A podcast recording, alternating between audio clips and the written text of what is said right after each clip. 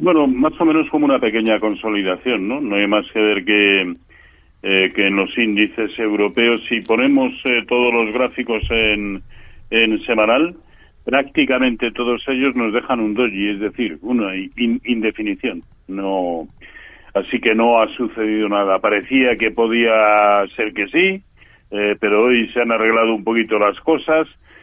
En fin, seguimos en la misma tesitura que la semana pasada. Eh, por ese, ese, esa tesitura por la cual a mí me sigue pareciendo más probable que estemos mucho más próximos a un a una corrección que a otra cosa, ¿no?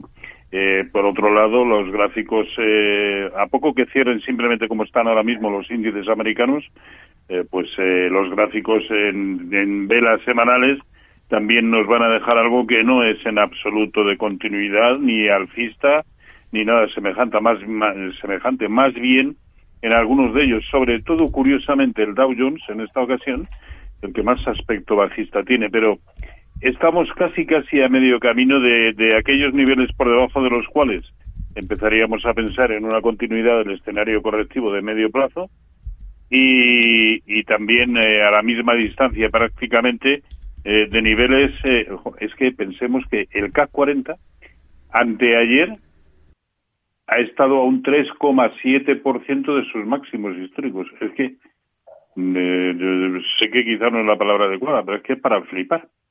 Es decir, con un contexto macroeconómico como, como el actual, eh, pues, pues nada, no, no, al contrario, estamos en, en una eh, en, una transición que de momento no augura nada, ¿no? Y cuando no sabes, es más, yo en este momento concreto no sé si esto va o viene o es semipensionista, ¿no? Así que mejor no enredar mucho, estar muy pendientes, pero no enredar mucho. Jorge, que se reía. Bueno, pues yo, la verdad, bueno, me, hace gracia, o digamos que, me sonrío cuando has comenzado diciendo, eh, bueno, esta semana parece que es un poco sorprendente. Bueno, a mí me sorprende todo el último mes, pero muchísimo. Y más esta semana, pues eh, nos deja de sorprender más, es para flipar, como dice Roberto, cuando el miércoles han cogido dos personas, pero no dos personas cualquiera, eh, la consejera Pullard de la Reserva Federal, que dice que el rango de tipos en diciembre andará entre el 5,25 y el 5,50. Y después Christine Lagarde, que eh, ponía, vamos, que no es que dejaba las dudas, que decía que eso de que iban a echar el freno en la subida de tipos de interés, que se olvidaran, que nos olvidáramos de ello. Incluso volvía a recuperar el mensaje de los tres cuartos de punto como próxima, como una posibilidad a tener en cuenta en la próxima reunión. Es decir, dos personas, perfil político, muy político por parte de Christine Lagarde y con cierto tufillo político también por parte de, de Bullard, que ya sabemos cómo son los políticos, es gente que, siempre nos muestran la mejor cara de las cosas, pero incluso de las que no funcionan y van mal. Y, que estas personas que precisamente eh, siempre lanza mensajes optimistas. Fíjate que Bullard hablaba de como mucho aterrizaje suave de la economía. En fin, estos tipos de mensajes te lancen ese jarrazo de agua fría y lo máximo que pase es lo que pasa. Eh, ese, ese, pequeño bache que, a ver, a, yo miro ahora cómo van los índices en lo que va de año y quitando el Dow Jones, que tiene una pérdida en el año del 0,3%, pero si miro a los europeos me encuentro con subidas entre el 7% del IBEX 35 y el 8% del del Mittel de, de Italia.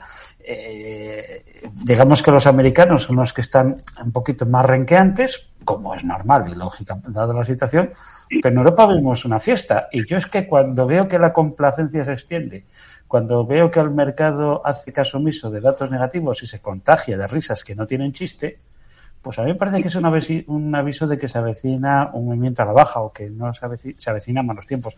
Desde luego, eh, no está la cosa como para euforias en, todos los términos. Y vamos, empezamos una serie de presentaciones de resultados que más importante que el resultado que presenten y cómo ha evolucionado, es muy importante las guías que nos hagan los directivos a la hora de presentar las guías de previsiones para el próximo año. Y que creo, y estoy bastante convencido que con una generalidad aplastante, van a ser revisiones a la baja y que incluso puede haber eh, ya avisos de, ciertos incumplimientos de previsiones previas ¿no? que se habían elaborado. Eh, en fin, pero eh, como dice Roberto, estamos alcistas en Europa. Era normal que Europa funcionase mejor eh, en que, Estados Unidos, en términos relativos, porque la bolsa europea no estaba tan cara como la bolsa norteamericana, pero cuidado, no está esto para que estemos, como dice él, eh, rondando máximos un índice como el CAC 40. Esto está para decir, bueno, a lo mejor algún índice europeo, yo ya sabes que soy de los que opinan que el IBEX 35 se puede escapar perfectamente de una dinámica bajista en caso de que haya un nuevo episodio de tendencia bajista sostenida y generalizada. Pero eh, yo creo que no, que, que, se puede escapar alguno, pero, pero no todos como está sucediendo en este momento. Con lo cual, yo soy de los que siguen diciendo, bueno, pues ¿qué le vamos a hacer?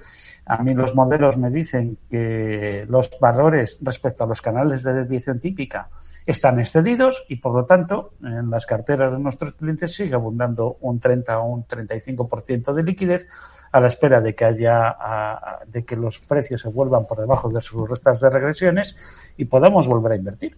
Mientras tanto, pues coste de oportunidad que tenemos porque no estamos completamente invertidos. ¿Qué le vamos a hacer?